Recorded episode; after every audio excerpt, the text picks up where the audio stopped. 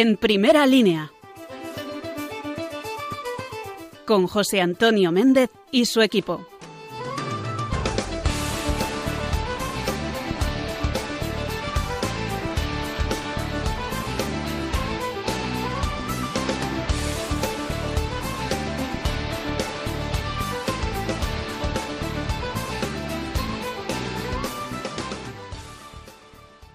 Muy buenas noches a todos los amigos de Radio María que una noche más os ponéis aquí junto a nosotros en primera línea.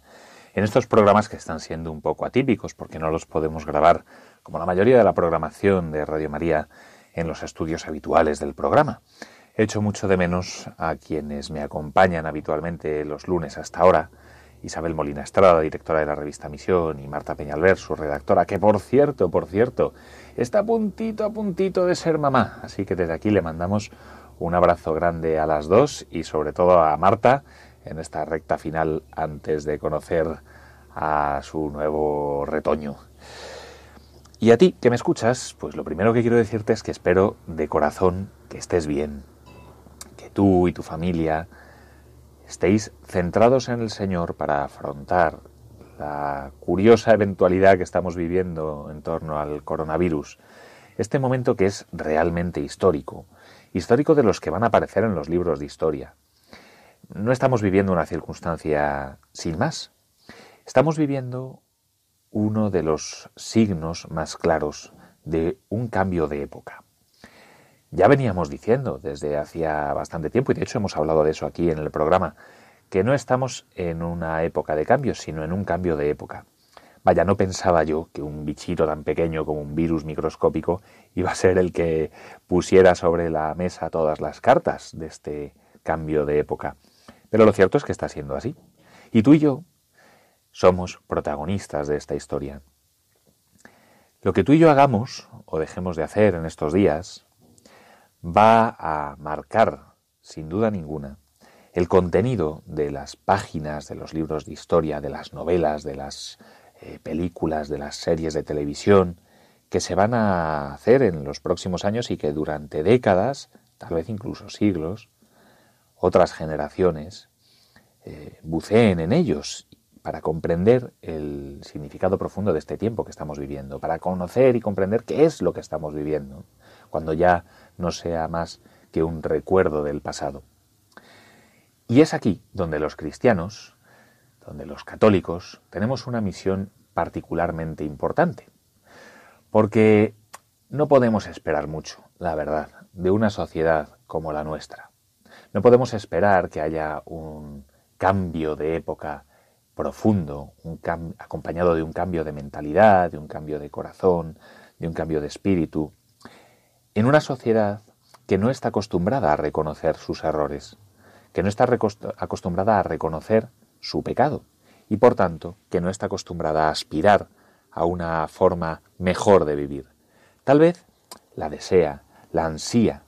La sociedad de nuestro tiempo, nuestros contemporáneos, nuestros vecinos, nuestros amigos, que comparten con nosotros nuestros días, pero que no comparten con nosotros nuestra fe, tal vez incluso nuestra propia familia, se encuentra en una situación así. Desea en lo más profundo de su corazón que cambien las cosas, pero por algún tipo de inercia extraña a la que nos estamos acostumbrando, tiene poca disposición auténtica al cambio de corazón, que es el primer paso y el imprescindible para que cambien las actitudes, para que cambien nuestros gestos, nuestra forma de vivir. Ahora se nos invita a una nueva normalidad. Bueno, yo no sé muy bien qué es eso de una nueva normalidad. Yo, en lo que confío y espero, es en una nueva forma de vivir, en una nueva forma de comportarnos entre nosotros, de concebirnos como personas, de entender que tenemos todos un valor intrínseco, con independencia de cuáles sean nuestras capacidades físicas o intelectuales, con independencia de cuál sea nuestra edad o nuestra formación. Que no todo vale, que hay formas de vivir y de comportarse en sociedad y personalmente que construyen a la persona y a la sociedad, y hay otras que la destruyen, que no vale con decir, bueno, pues yo hago lo que me apetece y con que no se metan conmigo y yo no me meta con nadie es más que suficiente. Porque ese camino egoísta, ese camino de cerrazón, ese camino de mi deseo tiene que ser convertido en ley, es lo que nos ha conducido a esta situación en la que nos encontramos ahora. Evidentemente, las actitudes egoístas que todos hayamos podido tener no han generado un virus, claro que no, pero sí han generado una cultura, un caldo de cultivo en el que los débiles son descartados, en el que los enfermos son tenidos, bueno, pues como poca cosa, alguien prescindible, números, curvas. Una sociedad en la que la muerte y el dolor se ocultan, se esconden, no solamente se rehuyen, lo cual es muy lógico, sino que intentamos meterlas por debajo de la alfombra. Y claro, cuando las miramos cara a cara, nos encontramos desconcertados. Como digo, no se puede esperar mucho de una sociedad así. Al menos no podemos esperar lo que nosotros necesitamos, una nueva forma de vivir, de forma más humana, no más transhumana, como algunos quieren ahora, ¿no? Ni más mercantilista, ni más ideológica, no, no, más profundamente humana. Y precisamente por eso también más profundamente divina, porque la gloria de Dios es la vida del hombre. Y en su máxima creación, en aquella que hizo a su imagen y semejanza, podemos descubrir el sello del Creador. ¿Qué podemos esperar entonces? ¿Qué podemos esperar de este tiempo futuro que tenemos eh, ya a las puertas de nuestra casa y que efectivamente va a venir marcado por grandes cambios? Pues podemos esperar única y exclusivamente de bueno lo que nazca del corazón de Jesús lo que nazca del Espíritu Santo. Todo lo demás, todo aquello que sea tratar de ocultar, de oscurecer el plan de Dios para el hombre, todo aquello que trate de orillar el deseo profundo de Dios, de forma explícita o implícita, nos aboca a un desastre como el que estamos viviendo. Vaya, qué pesimista está hoy Méndez aquí en primera línea, está poniendo sobre la mesa cartas negras. No, no.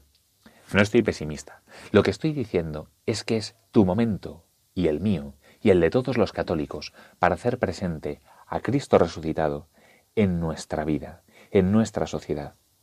¿Y cómo? Pues poniéndolo en el centro de nuestro propio corazón. No podemos transformar el mundo sin antes transformarnos nosotros.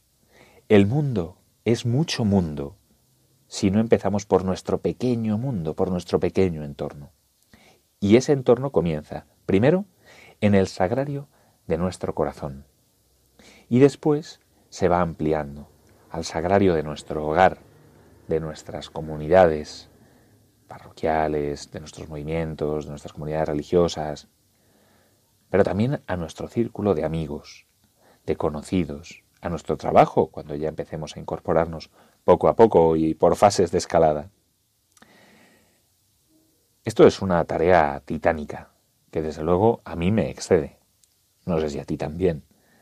Yo no me encuentro con energía suficiente y con ánimo y con capacidad para transmitir a mi entorno, a las personas alejadas de mi entorno, cuál es la mejor forma de vivir, que es aquella que está enraizada en Cristo, y que por eso prescinde de recetas, porque el Señor, en su creatividad, va mostrando a cada uno sus dones y sus talentos y cómo ponerlos a rendir.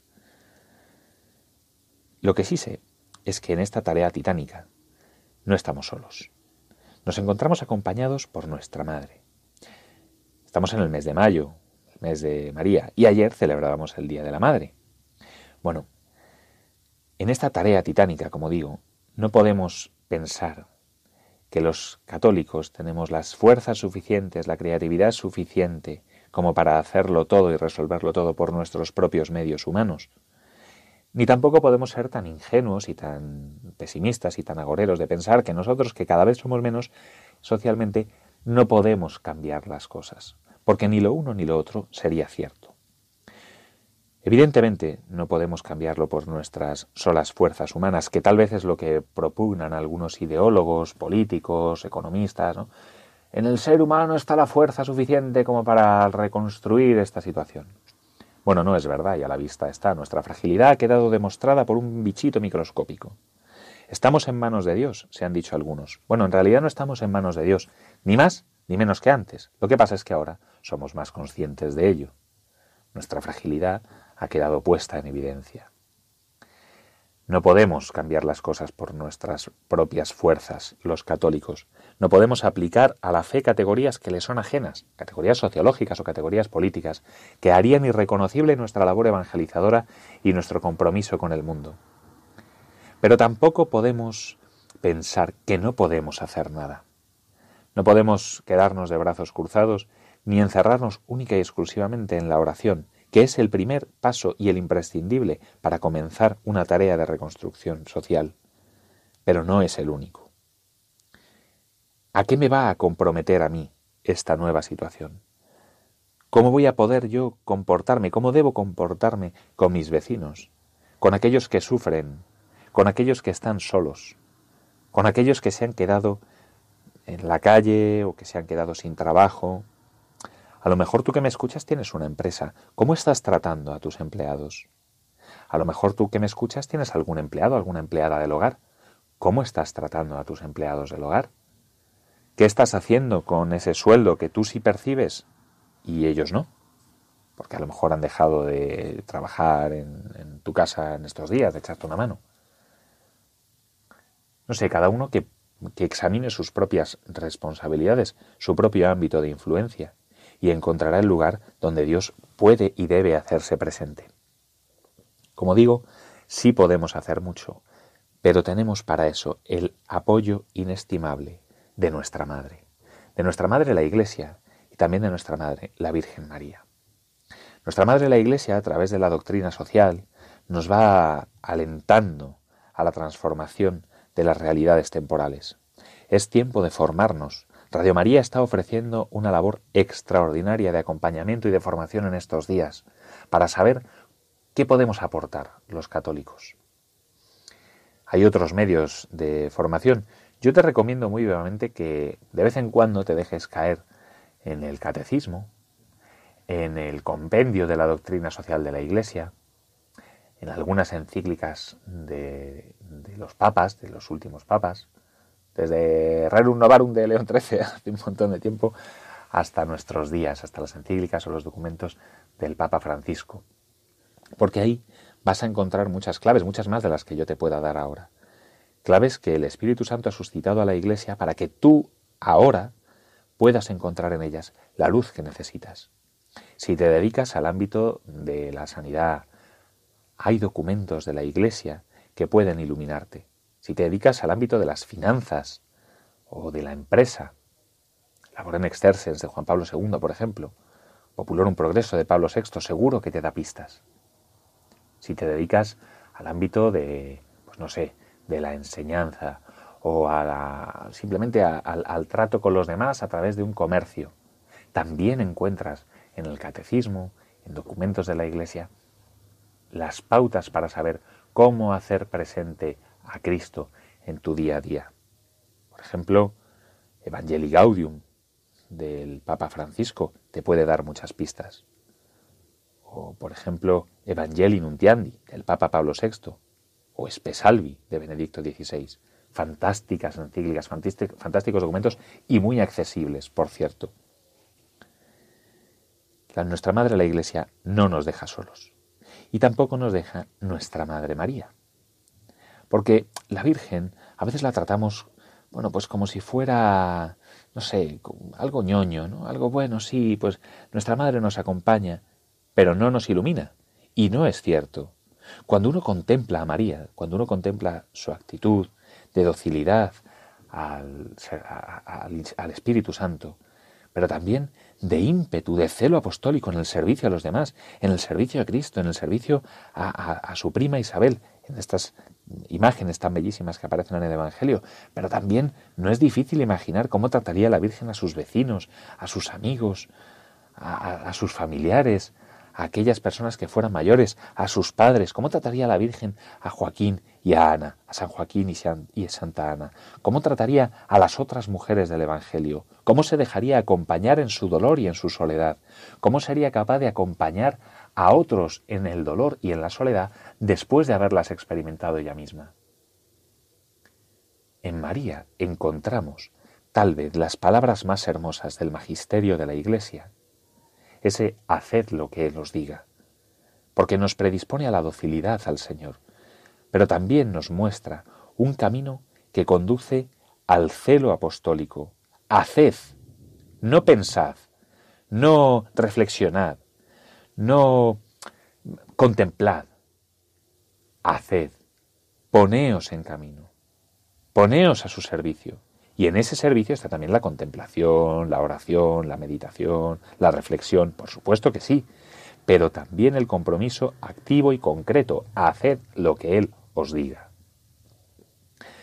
A ella, a nuestra Madre, la Virgen, quiero dedicar esta canción de Diana Navarro para arrancar ahora que ya eh, comienza la, noche a adentrarse en la espesura de la medianoche, ya vamos todavía estamos más cerca de las 11 que de las 12, pero, pero caminamos inexorablemente al cambio de día.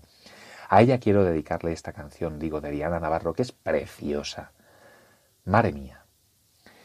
Lo mismo puedes escucharla pensando en la Virgen que pensando en tu madre o pensando en tu madre la Iglesia. Porque al final, en el amor de una madre, el amor de María, el amor de tu madre carnal, la que te alumbró y te dio la vida, y también en el amor de la Iglesia, se expresa toda la entraña misericordiosa de Dios. Ese amor que nunca nos deja solos, que nos sostiene, que nos mantiene y que nos alienta, que no nos suelta de la mano, pero que tampoco nos sustituye.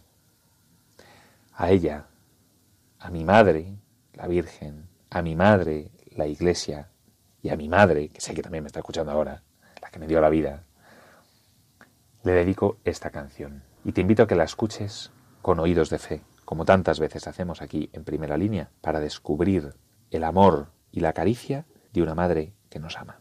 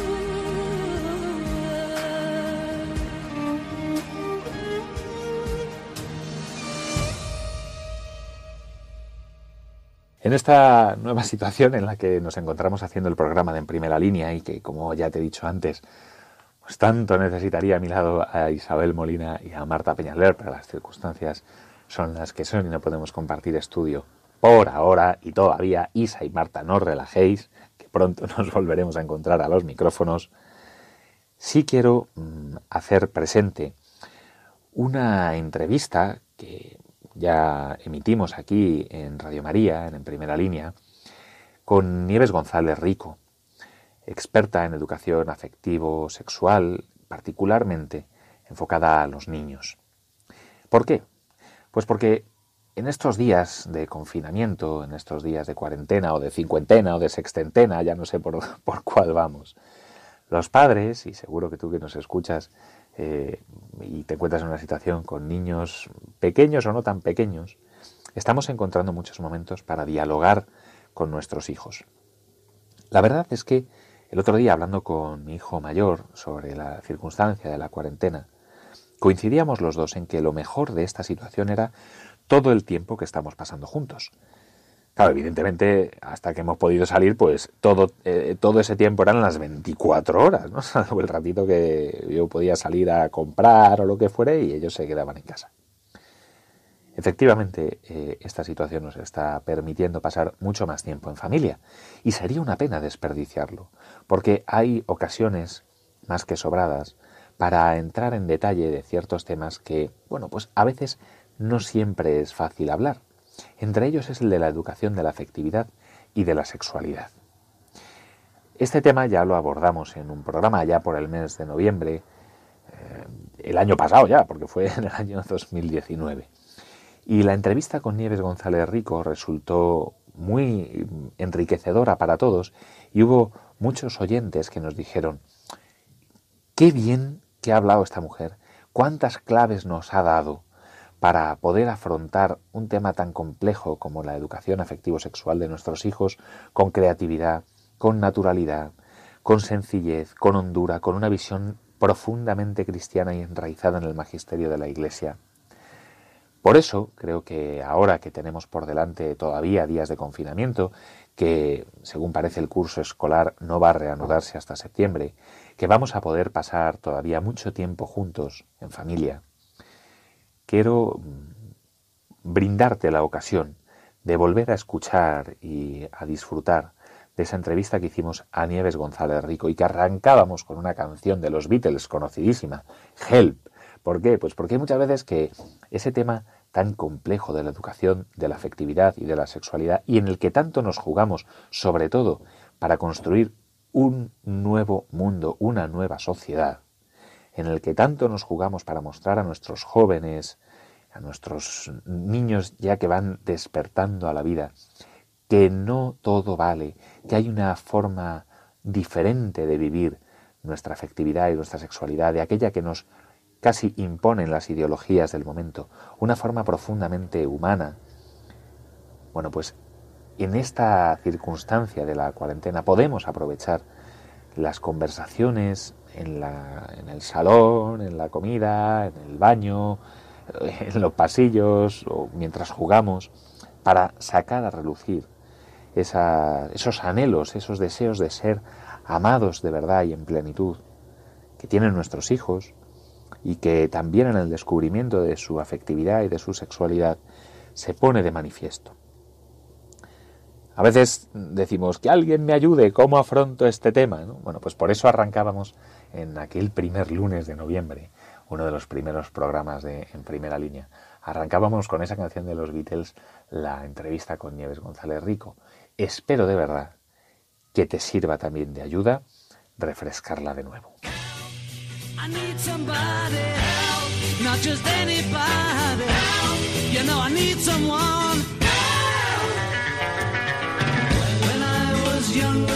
Porque así es como nos sentimos muchos padres cuando llegan nuestros hijos y nos dicen algunas preguntas que nos descolocan y decimos, Dios mío, alguien que nos ayude. Bueno, pues a eso se dedica la persona que tengo aquí a mi lado y, que vas a escuchar ahora seguro que con gran deleite. ayudar a los padres y a los educadores a transmitir a, los niños la belleza de la sexualidad y de los afectos humanos. Nieves González Rico, muy buenas noches. Hola, muy buenas noches, José Antonio, muy buenas noches a todos los oyentes de Radio María. Un placer estar con vosotros. Bueno, los oyentes de Radio María seguro que te escuchen, pero por si hay algún despistado yo te presento. Nieves González Rico es una de las mayores expertas en España en la afectividad, en la sexualidad la educación de la afectividad y de la sexualidad. Ella es directora del Instituto de Desarrollo y Persona de la Universidad Francisco de Vitoria, alma mater, impulsora del proyecto Aprendamos a Amar, del que luego podremos eh, hablar un poco más, pero sobre todo es una de las pioneras en esto de, enseñarnos a los padres cómo podemos hablar a, nuestros hijos de sexualidad y de afectividad de forma ordenada y, acorde al magisterio de la Iglesia, a esa visión tan bonita eh, que es al final el plan de Dios. ¿no? Eh, Nieves, lo primero que a mí me gustaría preguntarte es, ¿por qué es importante que nos ocupemos de la educación afectivo-sexual de nuestros hijos sin tener que esperar a la, charla de la adolescencia? ¿no? Es decir, bueno, cuando lleguen a esta edad ya les daré la charlita. Porque la vocación de los hijos, es decir, la, si lo que deseamos para los hijos es que la vida se cumpla, y concretamente aquí lo podemos decir, también deseamos que lleguen al cielo, ¿no? Pues son, hijos, son hijos también de Dios. Eh, lo que traen en el corazón es el deseo de amar y de ser amados. Esto es así, no pueden ser felices sin que esta, que es la vocación esencial, ¿no? Eh, se cumpla en su vida. Y por tanto, la educación afectiva y sexual coincide con esto. Eh, a veces tenemos una visión reducida y por eso lo asociamos a la pubertad, eh, a la genitalidad, al sexo, o sea, todo lo que nos rodea, nos rodea a nosotros los padres los primeros, ¿no? Entonces, cuando aparecen los cambios físicos, cuando la regla, la menstruación, las poluciones nocturnas, la masturbación, las posibles relaciones sexuales, ya, pero eso no es el centro de la educación afectiva y sexual es comprender que la vida de los, niños, que nuestros hijos comprendan que su vida es un regalo, que ese regalo lo han recibido en, en el regalo de su cuerpo, que ellos son varón o mujer, son sexuados y que esa vida y ese regalo del cuerpo sexuado tiene algo que decirles, les llama a algo en la vida, esto es precioso. Mm. Eh, a través de, esta realidad sexuada podrán amar y ser amados. Y esto empieza en el momento mismo de la concepción. Empieza antes, empieza en la relación de los padres, esponsal. Claro. Una vez que ya tenemos al niño en casa y empieza a hacer preguntas y demás, es tal vez cuando los padres caemos en la cuenta, ay, esto, a ver cómo empiezo a hablar yo de este tema, ¿no? Pero ¿cuándo empieza en realidad? Eh, esa educación afectivo-sexual, esa educación de los afectos y de la sexualidad en casa? Eh, yo creo que empieza mucho antes. Te escuchaba no hablar, mm, empieza mucho antes y por eso ahora la herida está mucho antes. Porque la, la, primera escuela que van a tener los niños es a sus papás, es el vínculo de amor de sus papás. Y ahí ya está la herida. O sea, cuando decimos educar a la familia, yo pensaba ya, pero queridos, tenemos a los matrimonios, ¿cuántos niños no tienen delante una comunión de amor en su presencia, ¿no? Y por tanto, eh, no van a ser las palabras, es esto que diariamente está ante ellos, ¿no? Entonces, lo primero diría cuidar a los novios, cuidar a los matrimonios, para que se quieran, ¿eh? también para que se quieran con su cuerpo, es decir, para que entiendan esa belleza que tienen encerrada en esa entrega concreta que se puede manifestar a través de su cuerpo y para que también eh, entiendan la grandeza de la paternidad y de la maternidad. Su hijo no bebe del amor de su papá o de su mamá, sino del amor de papá y mamá. ¿Mm? Eh, una vez que ya tenemos a, bueno, pues acontecemos a ese gran milagro que es el nacimiento de los hijos, ¿no? Cuando son pequeñitos, a través de las caricias, a través del tacto, ahí digamos que puede empezar ya eh, esa primera educación de, los afectos y también de la sexualidad, de nuestro cuerpo sexuado. Qué clave es esto, José Antonio. O sea, es como ese periodo tan tranquilo que no nos damos cuenta de las bases tan profundas que establecen la afectividad de nuestros hijos, ¿no? Ese, ese vínculo, por ejemplo, eh, sólido con su mamá, eh, que pasa por esa entrega, vamos a decir, tan exigente que es la crianza de los niños hasta los tres años, este vínculo sólido con la mamá les da una seguridad y una confianza que van a necesitar para ir a futuras relaciones. Y esa, eh, ese saber separarse de la mamá y dirigirse adecuadamente al papá, la puesta en escena del padre, ¿no? Que empieza a partir de los dos años, pero que a partir de los tres, cuatro años eh, tiene que ser potente, por tanto tiene que estar el papá. Y que la mamá sepa dirigir sus hijos al padre y el padre sepa acoger a sus hijos. Esto es esencial porque al varón le va a permitir eh, hacer esa identificación con lo masculino, ¿no? Eh, tú no eres mamá, ¿no? Eh, hay dos formas de ser persona. Ven aquí, ¿eh? Claro. Que, que conmigo vas a, ¿sabes? Vas a ir consolidando tu identidad en la intimidad conmigo, misión del papá y, frente a su niña, el hecho de que la niña también, su ser niña, pero su ser distinta mamá y su poder ser para el encuentro con alguien diferente, lo descubre también en esta acogida buena del padre. Entonces son años donde dices en las cosas sencillas y cotidianas, pero imprescindibles, ¿no?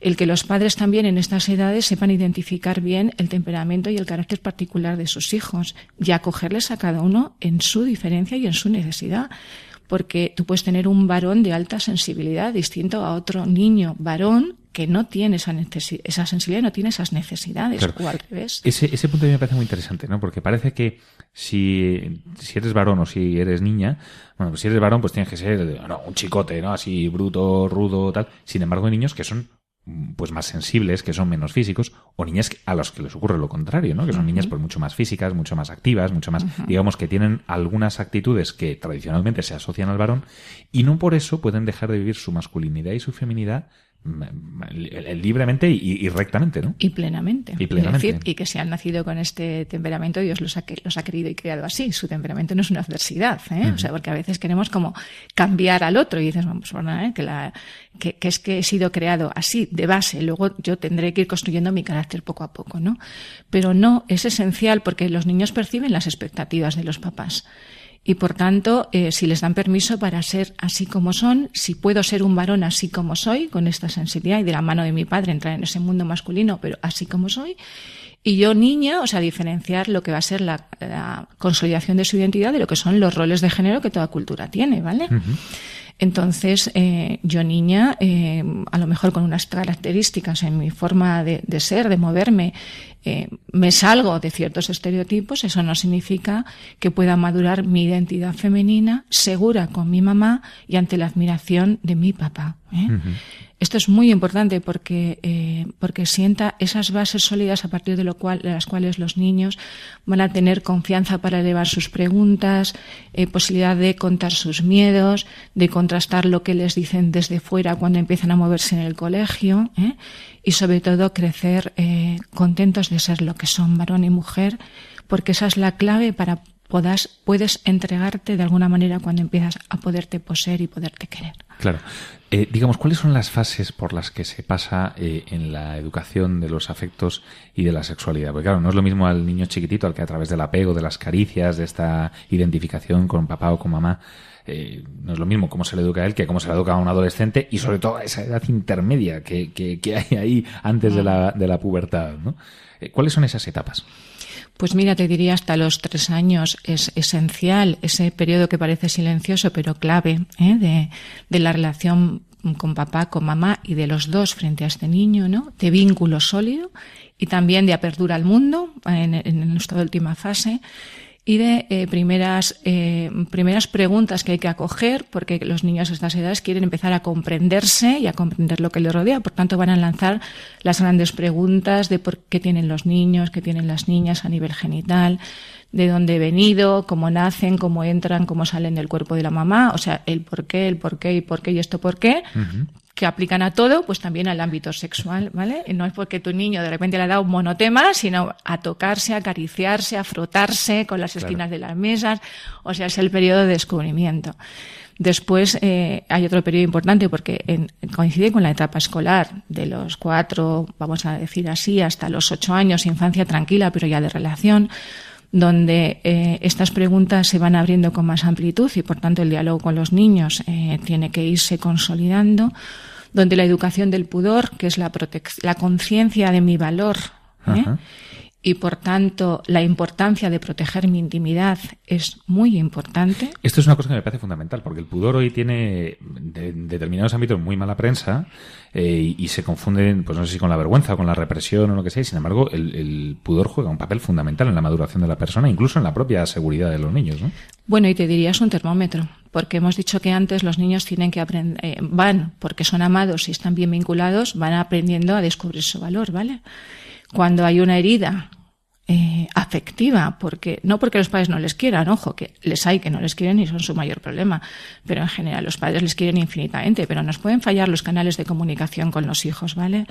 Y aquí diría las familias numerosas que estén especialmente atentos, porque el ritmo, las que tienen pocos hijos, el peligro es centrarte afectivamente de un modo excesivo en tus hijos, ¿vale? Y cuando tienes muchos, muchos a veces, no darte cuenta de las necesidades específicas de cada cual y no crearles el espacio este exclusivo, sobre todo en momentos que están, tienen sus crisis, que están sufriendo, eh, donde ellos eh, se sienten queridos así, de un modo único y especial, que lo precisan. Entonces, em, cuando están heridos, tienen alguna herida en esa percepción del amor, un signo importante que suelen tener es eh, la autoagresión y la violencia, hacia adentro y hacia afuera. Y una forma de, de agresión es no darse valor, o sea, no cuidarse, no protegerse. Claro. ¿Vale? Entonces tenemos como una idea mojigata del pudor cuando el pudor es aquel que, siendo consciente de que tiene valor, aprende a crear el límite y el espacio que le protege. ¿Vale? Es decir, que es, es incluso una herramienta eh, yo sé que, dentro de los programas de Aprendamos a Amar habláis del tesoro, ¿no? Y de la necesidad de ver Mi cuerpo, es un tesoro y los tesoros se protegen. Eso es. Eso también ayuda a los niños a, algo que a los padres hoy nos preocupa mucho, ¿no? Que es el tema del abuso, el tema de, la agresión sexual.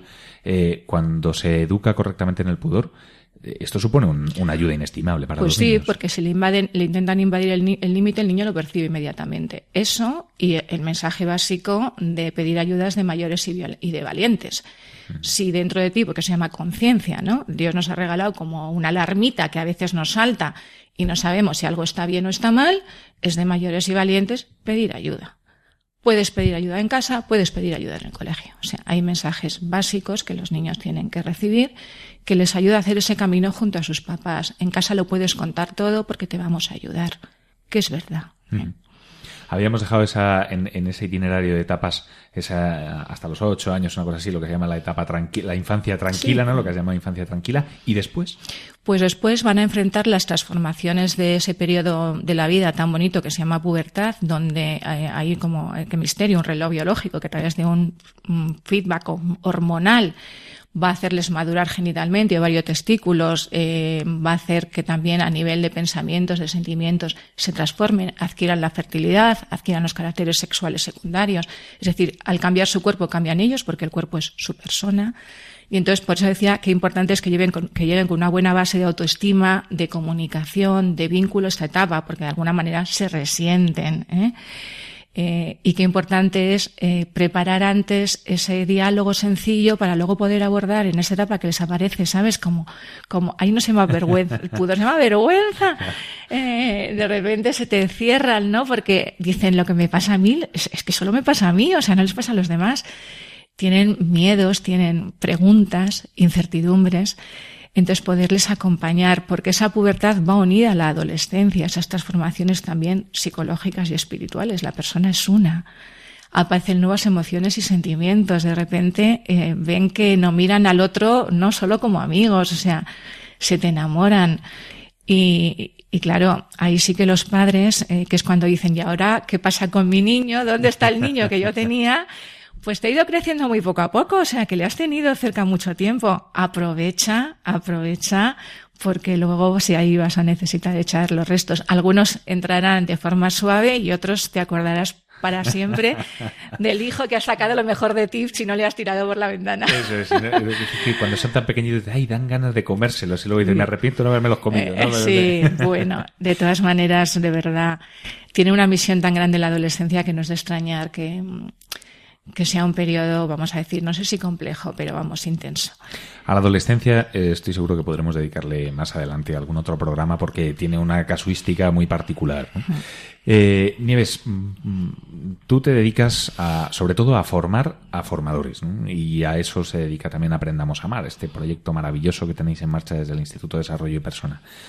¿Tú has apreciado en los últimos años una especial inquietud en los padres, en los educadores, por formarse para formar bien en la afectividad eh, y en la sexualidad de los niños?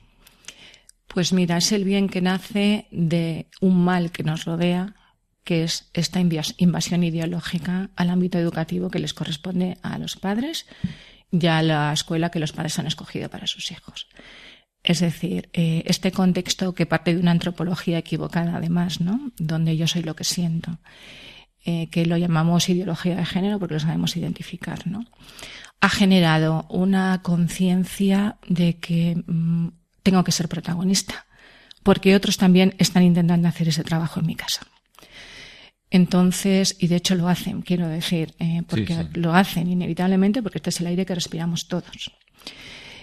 Eh, de los, mira, de las 25.000 personas que, que trabajan, con las que trabajamos el curso pasado. ¿Cuántas has dicho? 25.000. 25.000 personas.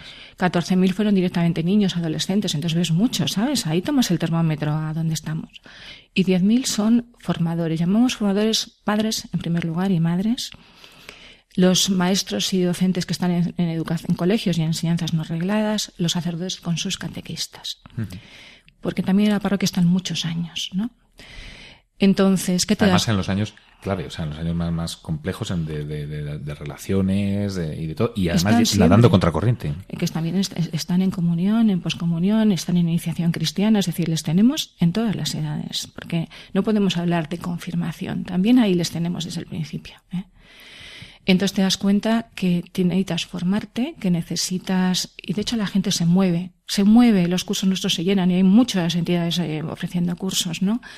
Que además no necesitas eh, una formación puntual para una charlita puntual, porque no estamos abordando un tema puntual, estamos abordando la vocación de la vida, es decir, que si nuestros niños en esto se pierden, la vida de nuestros hijos va a sufrir terriblemente y la de aquellos que les amamos también. Entonces te das cuenta que necesitas hacer un largo camino junto a ellos, ¿no? Y para eso te tienes que formar. Eh, hasta el punto que, que, si no me equivoco, habéis incluso modificado vuestros cursos también, ¿no? Y, que hay un programa, pues casi experto, ¿no? de Aprendamos a Amar. Bueno, un programa eh, experto, experto universitario en educación afectivo-sexual, ¿no? Porque tenemos lo que llamamos un curso base, que es presencial, eh, y que son 30 horas, que se ofrecen en colegios, parroquias, que está todo el calendario en nuestra web. Pero incluso haciendo las 30 horas, eh, pues muchos quieren ir más allá, es decir, dicen algunos porque necesitan en los centros también tener esta formación, estar titulados y poder ofrecer una alternativa seria a lo que se les está ofreciendo eh, casi imponiendo desde fuera como programas educativos. Pero hay muchos padres y madres de familia porque desean edificarse ellos, porque al final tú a tus hijos les das lo que tú eres. Y entonces dicen, no, no, si es que esto es para nosotros, ¿entiendes? Para nosotros, crecer nosotros y en la medida que dentro de nuestros límites, también de nuestras fortalezas, podamos acompañar a nuestros hijos. Y es 100% online. ¿Por qué? Porque, porque no siempre te puedes desplazar presencialmente a hacer un curso de estas tienes niños, ¿no? Tienes hijos, claro. Eh, me llama mucho la atención, ¿no? Porque efectivamente nos preparamos para un montón de cosas en la vida y hay cursos y, titulaciones universitarias para prácticamente todo. Eh, y sin embargo, para algo tan importante como amar, como vivir, como prepararnos para, para enseñar a nuestros hijos a vivir y vivir en plenitud pues en ocasiones no tenemos esa formación, ¿no? Lo cual ahí está el curso experto de Aprendamos a Amar que viene a, tapar también esa laguna, ¿no? Me, parece fundamental que, los padres nos tomemos en serio esa labor educativa. Pueden encontrarlo si entras en nuestra web www.aprendamosamar.com, allí entre otras cosas tienes el experto, ¿no? Pues eh, Nieves González Rico, muchísimas gracias. Ya sabes que la revista Misión, en la que el equipo del programa trabaja, eh, es tu casa, que este programa en primera línea es tu casa y que Radio María también es tu casa. Eh, y así que muchísimas gracias por acompañarnos y aquí estamos a tu disposición para seguir aprendiendo de ti y contigo. Muchísimas gracias. Bueno, y ahora que has escuchado eh, esta entrevista que hemos recuperado de nuestros programas anteriores con Nieves González Rico, a mí me gustaría que escuches con detenimiento este consejo, este recordatorio que tiene para ti Radio María.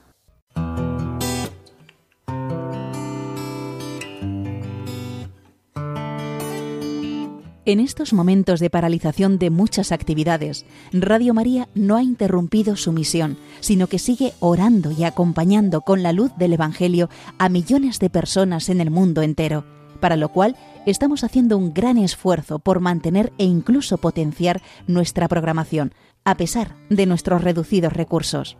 Por ello, os pedimos más que nunca oraciones por el personal y voluntarios de Radio María, para que la Virgen proteja su radio y podamos seguir realizando nuestra labor. Por otro lado, dado que Radio María no tiene más ingresos que los donativos de sus oyentes, a pesar de las dificultades de muchos en estos momentos de crisis, confiamos en que quien tiene más posibilidades supla con una aportación más generosa lo que otros no pueden dar ahora. Así, entre todos, con donativos pequeños o mayores, Radio María podrá seguir avanzando en España y, a ser posible, ayudando también a otras Radio María de países más necesitados. Recuerda que puedes hacer tu donativo sin moverte de casa con una simple llamada al 91 822 8010 o a través de nuestra página web radiomaria.es, donde verás los números de cuenta a los que puedes realizar una transferencia bancaria o a través de pasarela de pago con tarjeta. Además, tenemos ya disponible el método de pago Bizum, que es una manera segura y rápida de realizar una transferencia bancaria a través de la APP de tu banco instalada en el móvil. Para ello, tienes que darte de alta en Bizum, seleccionar la opción de pago con la posibilidad de realizar un envío a una ONG, localizándonos en el buscador como Radio María o introduciendo nuestro código Bizum 38048. Y si quieres que tu donativo desgrabe, no olvides indicar tus datos personales como tu NIF y código postal, que en el caso de Bizum debes introducir en la casilla concepto. Radio María, una voz de esperanza en el mundo. Pues sí, efectivamente, Radio María está haciendo una labor inmensa de acompañamiento a quienes sufrimos y estamos sufriendo esta circunstancia del coronavirus. Y aunque la inmensa mayoría de las personas que estábamos detrás de los micrófonos de Radio María lo hacemos por el salario de la oración, como voluntarios, lo sabes perfectamente, Radio María tiene un alto coste, porque exige de medios materiales, de medios humanos, exige de licencias, y ahora, particularmente, estamos atravesando un momento muy complicado, porque pues hay muchas personas que se han quedado sin empleo o que simplemente no pueden acceder con la misma facilidad a la cartilla del banco para hacer un donativo, no se manejan con internet y los donativos de nuestra radio se están resintiendo y con ella nuestra labor evangelizadora. Sabemos perfectísimamente quienes nos adentramos hasta el salón de tu hogar, a tu habitación, a través de las ondas de la radio, que cuando lo hacemos a través de Radio María, no vamos fiados solo de nuestros medios humanos, confiamos profundamente en la divina providencia y en el auxilio de la Virgen. Sin embargo, no somos ilusos y sabemos que Dios nos pide poner todo de nuestra parte. Quienes hacemos, cada uno en la medida que puede y lo mejor que sabe hacer, la eh, programación de Radio María, desde los que tenemos programas quincenales como este, que muy modestamente ponemos nuestro granito, de arena, hasta quienes están todos los días al pie del cañón coordinando las emisiones, emitiendo en directo, em, lanzando los informativos, en fin, todo un equipo humano y profesional extraordinario, realmente extraordinario. Sabemos que la Virgen nunca nos deja solos y que mueve el corazón de las personas para sostener la actividad evangelizadora de Radio María. Primero, con la oración. Después, con el tiempo dedicado como voluntarios. Hay mucha tarea por hacer en Radio María, pero también con los medios económicos. Tal vez digas, es que yo no puedo dar grandes cantidades a Radio María. ¿Cómo voy a dar un euro, dos euros, cinco euros, aunque sea de forma esporádica? ¡Qué ridiculez! Pequeñas aportaciones, muchas pequeñas aportaciones, hacen muchísimo, muchísimo. Ya sabemos eso de la viuda del Evangelio, ¿eh? que fue la que más dio. Pero también es verdad que ahora que bueno, pues tenemos en ocasiones menos gastos, si hemos logrado mantener en nuestros ingresos familiares tenemos menos gastos, pues los niños no van al comedor del colegio, estamos gastando menos en gasolina, es verdad que nos gastamos más en comida, es verdad, pero términos generales, eh, estamos reduciendo nuestros eh, gastos aleatorios, nuestras salidas, nuestras comidas fuera, todo esto. Bueno, pues tal vez ahora sea el momento de que hagas un donativo un poco más extraordinario para Radio María. Porque ya que otros no van a poder, caray, ¿qué puedes hacer tú por Radio María? Piensa cuánto ha hecho Radio María por ti o cuánto está haciendo Radio María por ti. Y ahora piensa, ¿qué puedes hacer tú por Radio María? Pues tal vez puedas aportar un euro más, dos euros más, cinco euros más o una aportación más generosa. La conversión es auténtica cuando pasa por el bolsillo.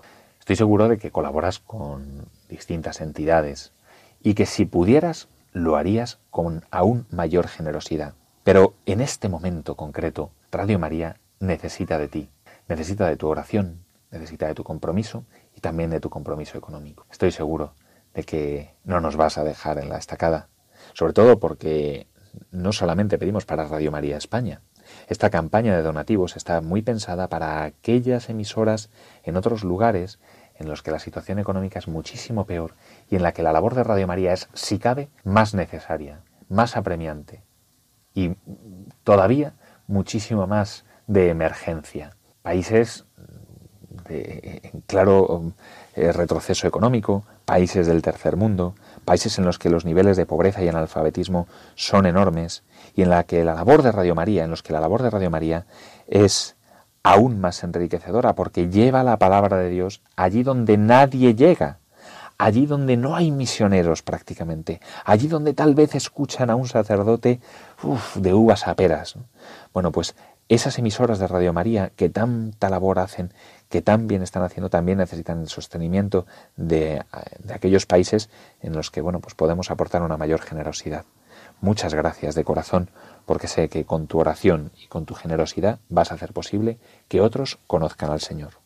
Y con este recordatorio, con esta llamada a colaborar con Radio María como una forma de evangelizar directa e indirectamente en nuestro entorno, me despido de ti hasta dentro de 15 días, donde volveremos a encontrarnos en este huequito de la programación de Radio María, esa radio que habla de lo que nadie más habla, esa radio que muestra la sonrisa de la fe, esa radio que nos lleva de la mano de la Virgen, esa, esa radio que a fin de cuentas nos acerca a Dios y pondremos de nuevo tus inquietudes, tus preocupaciones, todo aquello que nos cuentes también a través del email del programa en primera línea arroba radiomaria.es. De todas esas cosas que llevas en el corazón, volveremos a hablar y volveremos a ponerlas aquí en primera línea.